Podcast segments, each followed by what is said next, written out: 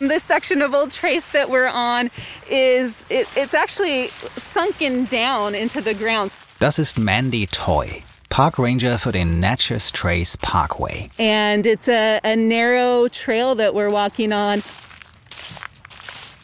Der Trail, auf dem wir laufen, ist schmal und voller Laub. Es ist Spätherbst, kühl. Der Abschnitt hier wirkt regelrecht versunken im Waldboden, fast wie ein Tunnel. Die Wurzeln der Bäume links und rechts vom Pfad beginnen ungefähr auf Schulterhöhe. Das liegt an den vielen Menschen, die den Trace über die Jahrhunderte benutzt haben, sagt Mandy. It really starts at least 10,000 years ago, and it's thought that uh, wildlife started to beat down a path as they were moving around to find water and food. Die Geschichte des Natchez Trace beginnt vor Tausenden von Jahren. Erst sind die Tiere durch die Wälder gezogen auf der Suche nach Nahrung und Wasserstellen. Dann kamen die amerikanischen Ureinwohner, die auf diesen Wildwechseln unterwegs waren. And then the American Indians that lived in the area started to follow those same paths and wear them down even more.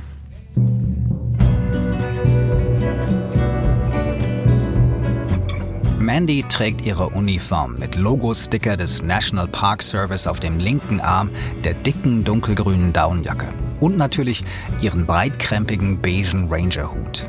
Der Pfad hier ist einer von nur noch ganz wenigen Originalabschnitten des alten Trace, sagt sie. Yeah, so as Europeans came in and started to settle in the area down south in the Natchez area, you had a lot going on in the 1700s.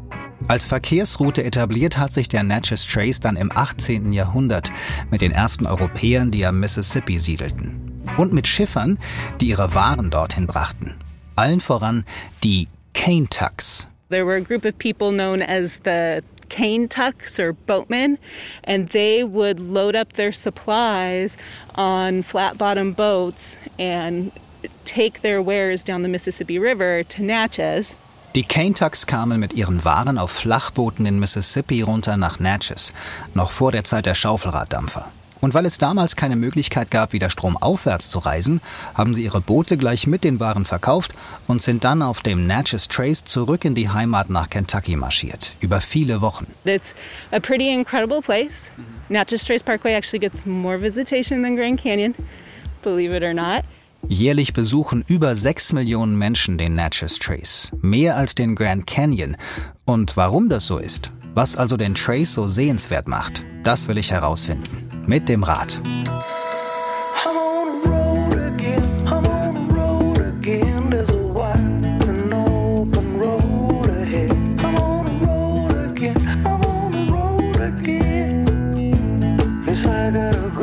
Ich bin der Gorbach. Willkommen zur dritten Staffel 50 States, eine Entdeckungsreise durch Amerika.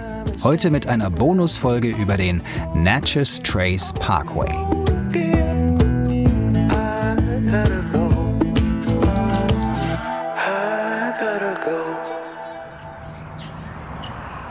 Ich starte am Northern Terminus, also dem Nordende oder Anfang, je nachdem wie man sieht. 444 Meilen lang ist der Natchez Trace offiziell, gut 700 Kilometer. Er verbindet Natchez am Mississippi mit Nashville in Tennessee. Eine Woche lang will ich dem Natchez Trace folgen, mit meinem Mountainbike. Und weil das keine Gepäckträger hat, muss ich Ausrüstung und Proviant in Bikepacking-Taschen verstauen und an Rahmen, Lenker und Sattelstütze gurten. Das dauert. Deswegen komme ich wieder viel zu spät los. Die Tage jetzt im November sind kurz und Middle Tennessee ganz schön hügelig. Dafür hält der Verkehr sich auf dem Natchez Trace in Grenzen. Trucks sind verboten. Schneller als 50 Meilen darf keiner fahren, 80 Stundenkilometer.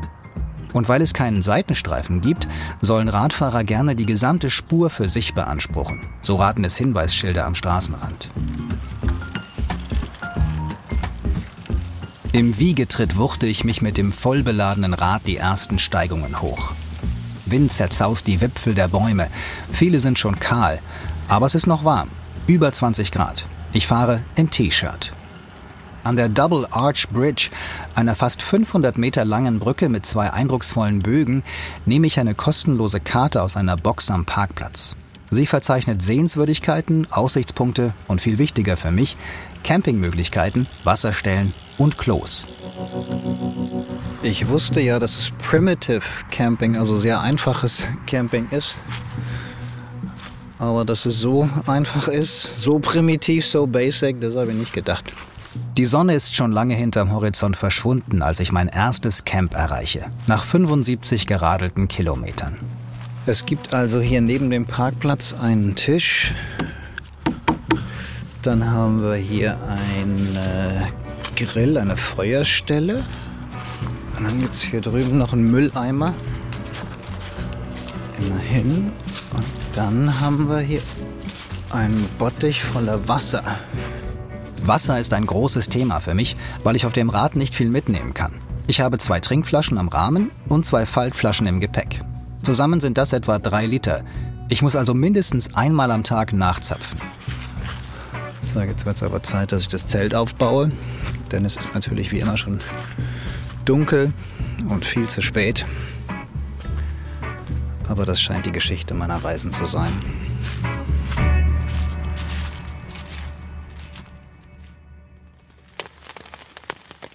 Tag 2 Regen prasselt am Morgen gegen das Zelt. Zum Glück verzieht er sich bald und für den Rest des Tages strahlt die Sonne vom wolkenlosen Himmel. Aber es ist kalt geworden. Ich schlüpfe in mehrere Lagen, ziehe Arm- und Beinlinge an und strample mich bei den ersten Anstiegen warm.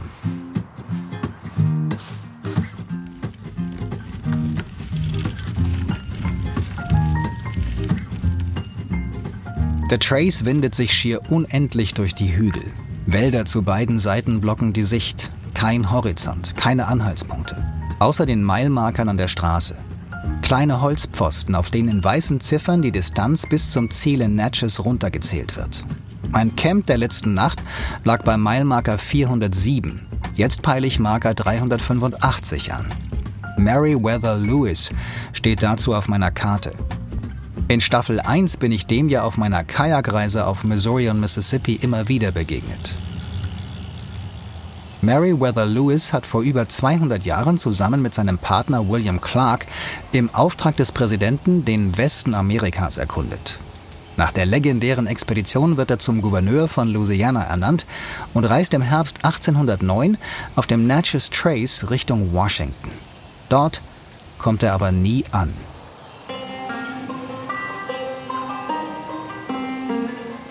In den frühen Morgenstunden des 11. Oktober hört Priscilla Grinder Schüsse.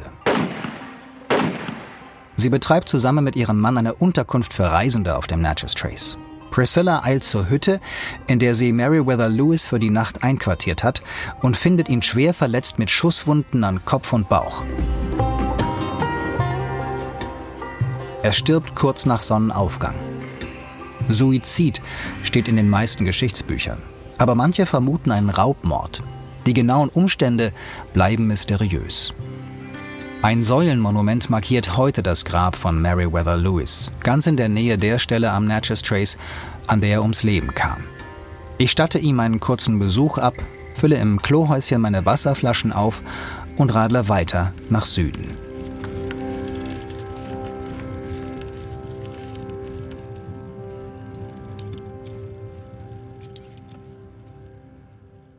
Tag 3. So, jetzt habe ich alles verpackt und der letzte Schritt, bevor ich das Zelt abbauen kann, ist nochmal durchfegen. Und weil ich keinen Platz beim Besen habe, habe ich das halt mit der Hand, damit es heute Nacht, wenn ich es dann wieder aufbaue, schön sauber ist. Ich vermisse meine Daunenjacke, die nicht mehr ins Gepäck gepasst hat. Und dabei könnte ich sie gerade so gut gebrauchen, nach der eisigen Nacht. Vielleicht hilft der Morgenkaffee. Auf dem kleinen Gaskocher erhitze ich einen halben Liter Wasser und mische zwei Instant-Tütchen rein. Für richtigen Kaffee war leider auch kein Platz. Dann schnipsle ich einen Apfel und eine Banane in den Deckel von meinem Topf, streue Haferflocken, Mandeln und Rosinen drüber und gieße mit kaltem Wasser auf. Kräftig verrühren, Fertig ist mein Frühstück. Die Müsli-Pampe schmeckt übrigens besser, als sie klingt.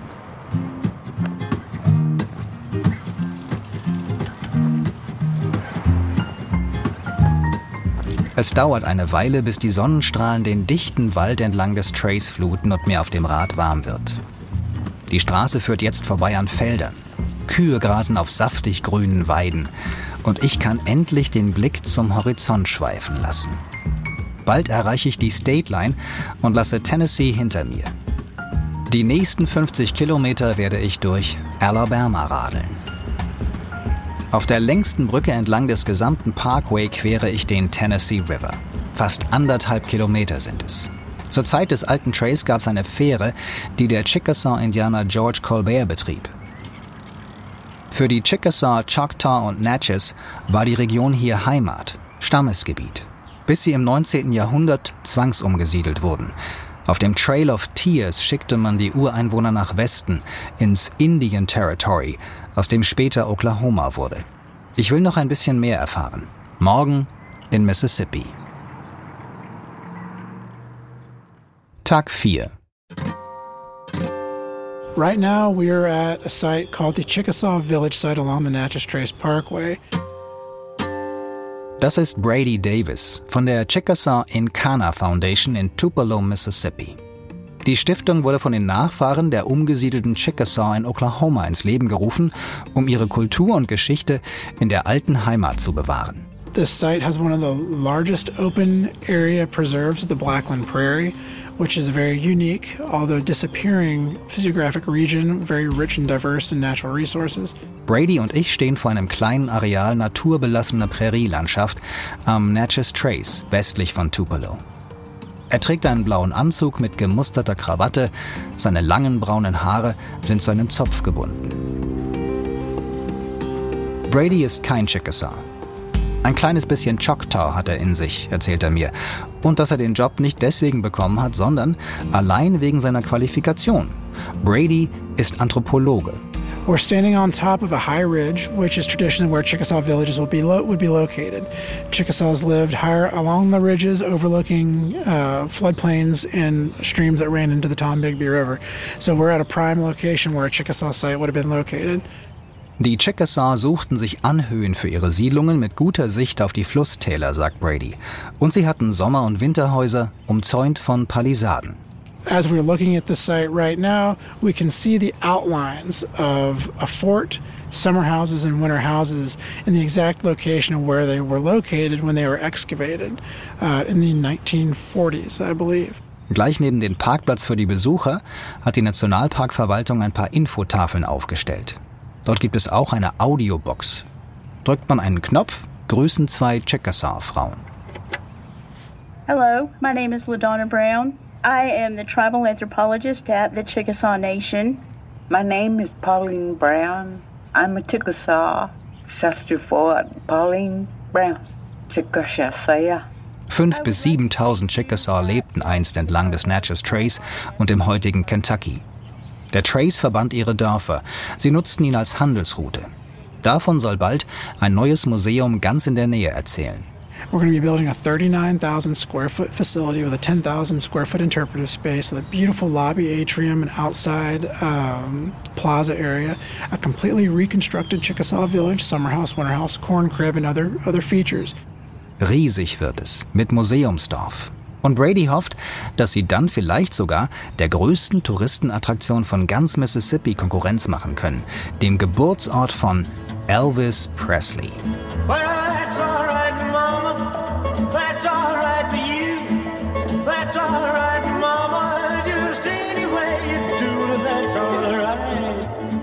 Das war der Durchbruch für Elvis 1954, That's Alright Mama, aufgenommen im Sun Studio in Memphis, das wir ja in Staffel 1 besuchen.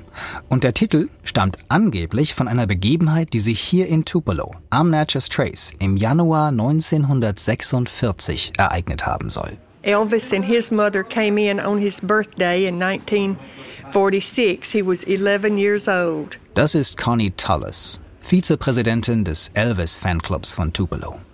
Elvis kam also in den Laden in Downtown Tupelo, in dem ich sie treffe, um mit seiner Mama das Geschenk für seinen elften Geburtstag auszusuchen. And he came in for his a, a birthday gift. He wanted a 22 rifle like the one you see up there and a bicycle. Ein Gewehr und ein Fahrrad hat er sich gewünscht. Aber Mama Gladys war gar nicht begeistert. But his mother, Gladys, she wouldn't let him have either one of those items. Zum Glück gab es noch eine Alternative. But there was a gentleman here. His name was Mr. Forrest Bobo. So it was actually Mr. Bobo that reached in this Elvis counter and took the guitar out and handed it to Elvis. He said, Well, Elvis, how do you like the guitar? Ein Verkäufer, Mr. Bobo, nimmt eine Gitarre aus der Vitrine, gibt sie Elvis und fragt, na, wie gefällt sie dir? And we say that he turned to his mother and said, That's all right, Mama. I'll take the guitar. And the rest is history. Elvis dreht sich um und sagt, That's alright, Mama. Und nimmt die Gitarre. Der Rest ist Geschichte. Eine schöne, aber leider stimmt sie so wahrscheinlich nicht. Also dass daraus dann später Elvis erster Hit wurde. Denn That's Alright Mama, das wissen die Fans natürlich, stammt aus der Feder von Arthur Crudup, einem schwarzen Bluessänger. Der hat den Song 1946 geschrieben und als erster aufgenommen, Monate nach dem 11. Geburtstag von Elvis. Well, now that's all right, now, Mama. That's all right for you. That's all right. Trotzdem ist der Laden, in dem Elvis seine erste Gitarre bekam, zur Pilgerstätte geworden. Conny macht mich auf das Kreuz aufmerksam, das am Boden vor mir mit schwarzem Tape aufgeklebt ist. If you look down, there is an X mark that I tell all our tourists that rock and roll started right there.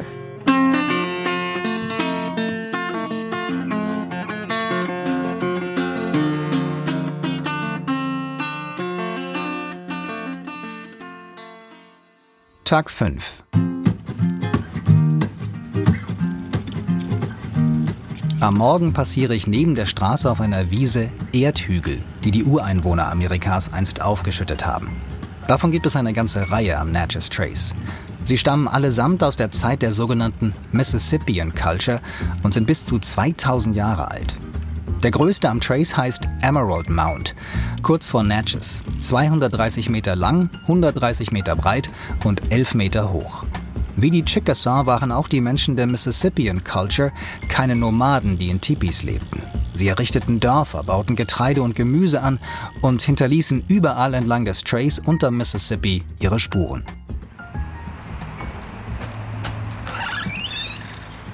I'm Donna Holderness. We are in the Kosciuszko Visitor Center or Information Center located at mile marker 160 on the Natchez Trace. Das ist Donna Holdiness vom Visitor Center in Kosciuszko, Mississippi. Eine der wenigen Ortschaften, die heute noch am Trace liegen. I also uh, run the cycling safety program, Natchez Trace Cycling, which is a partnership with the Natchez Trace Parkway uh, that uh, promotes cycling and cycling safety uh, on the Natchez Trace. Vor ein paar Jahren hat Donna ein Programm für mehr Sicherheit für Radfahrer auf dem Trace ins Leben gerufen. Wegen ihres Ehemanns Gary, einem sehr beliebten Landarzt. He loved this parkway and he loved hiking and cycling and the history, and so it was a perfect, happy place for him. And he walked it or rode it, and he read every interpretation sign on this whole 444 miles. So he was out here all the time. Gary verbrachte jede freie Minute auf dem Natchez Trace, mit dem Rad oder beim Hiken. Und dann passiert es. Im Mai 2012, kurz vor ihrem 30. Hochzeitstag. And so he was doing a little training ride, and uh, he left the house uh, about 11:45 and headed um, south on the trace. And he was hit by a teenage driver um, and killed. Bei einer Trainingsfahrt auf dem Trace erwischte ihn ein 17-Jähriger, der mit dem Auto viel zu schnell und abgelenkt war. Gary war auf der Stelle tot. So just five miles up the road here. And um, it was a big deal, you know, because he was well known and because of the child, uh, a 17 year old child, uh, was from here. It was a major emotional deal for, for the whole town. Das war ein Schock für die ganze Stadt. Viele kamen zu Garys Begräbnis. Und weil er keine Blumen mochte, spendeten sie Geld für eine Stiftung, die Donna in seinem Namen gründete. Mehr als 35.000 Dollar kamen zusammen. Davon kaufte sie Safety Kits, die Park Ranger auf dem Trace an Radfahrer verteilten. Neonwesten, Blinklichter. Sie setzte durch, dass entlang der Strecke Schilder aufgestellt wurden, die Autofahrer auffordern, beim Überholen auf die andere Spur zu wechseln. You know, lives have been lost, and a very precious life to me was lost here. And so I responded to that with love instead of hatred and bitterness. Donna wollte nicht mit Hass und Verbitterung reagieren. Sie liebt den Natchez Trace und will sich für den Rest ihres Lebens dafür einsetzen, dass niemand mehr auf ihn zu Schaden kommt. I love this parkway, and, and I've dedicated the rest of my life to make sure and try to make sure that uh, no one else gets those phone calls that I have gotten.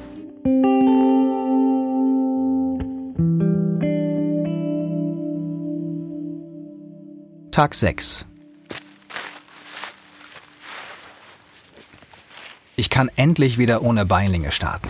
Es ist selbst am Morgen schon warm genug für kurze Hosen. Und das soll auch für den Rest der Strecke so bleiben.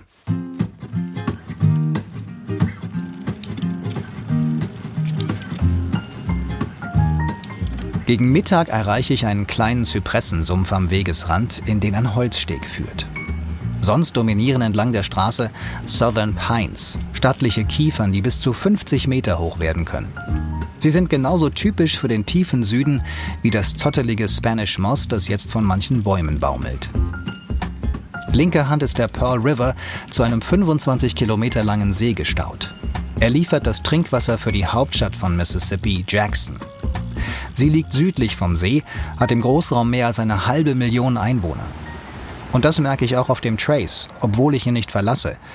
Der Parkway ist hier nicht nur Ausflugsziel, sondern auch Pendlerstrecke mit deutlich mehr Verkehr. Zum Glück gibt es die Hinweisschilder von Dorner. Die meisten Fahrer lassen mir beim Überholen viel Platz. Trotzdem bin ich froh, als ich am Abend Rocky Springs erreiche. Einen kleinen Campingplatz, tief in den Wäldern und weit ab von jeder Stadt. Tag 7 Der letzte Tag meines kleinen Radabenteuers. Laut Karte sind es noch 55 Meilen bis Natchez, knapp 90 Kilometer. Ich höre wieder Radio beim Radeln. Den kleinen UKW-Empfänger habe ich schon bei der Amerika-Umrundung 2004 dabei gehabt. Ohrstöpsel rein, Sender wählen, los geht's. Meistens läuft Classic Country und ich fahre auf der Memory Lane nach Süden. I'm a rolling stone, all alone. Of sin, I have paid the cost. When I pass by, all the people say, just another guy on the lost highway. Dann erreiche ich Mount Locust, eines der ältesten Gebäude am Natchez Trace, dessen Geschichte vor bald 250 Jahren begann. Mount Locust war Farm, Baumwollplantage und Unterkunft. Reisende auf dem Trace zahlten 25 Cent für ein Bett in dem schlichten Holzhaus mit zwei gemauerten Kaminen und breiter Südstaatenveranda. Dazu gab es noch eine Mahlzeit, in der Regel Maisbrei. Ich mache ein paar Fotos und schwinge mich wieder aufs Rad, Richtung Zielgerade. Die Mile-Marker zählen runter. 15, 10. Ich quere den alten Blues Highway 61, auf dem ich mit Loretta für Staffel 2 unterwegs gewesen bin. Noch fünf Meilen, vier, immer noch keine Anzeichen von Natchez. Drei, zwei, dann sehe ich den monumentalen Marker am offiziellen Beginn. Eine Mauer aus Naturstein, darauf die typisch braune Tafel des National Park Service. So, was sagt der Tacho? 874,8 Kilometer insgesamt. Ich habe es geschafft. Nashville Natchez mit dem Rad. Fast.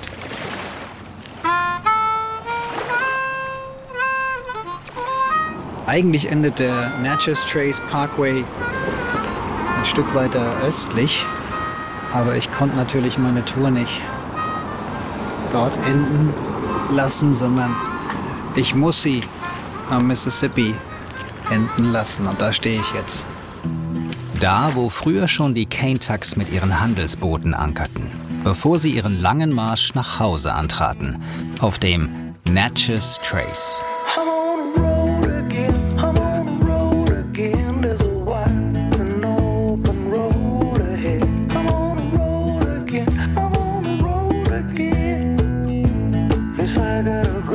50 States. Eine Entdeckungsreise durch Amerika ist eine Produktion des Bayerischen Rundfunks und ein Podcast von Bayern 2. Mit Musik von Smokestack Lightning. Redaktion Till Ottlitz, Produktion Christoph Brandner. Ich bin der Grorbach. Auf bayern2.de haben wir noch eine kleine Bildergalerie mit Fotos zu dieser Folge zusammengestellt. Den Link gibt es auch in den Show Notes.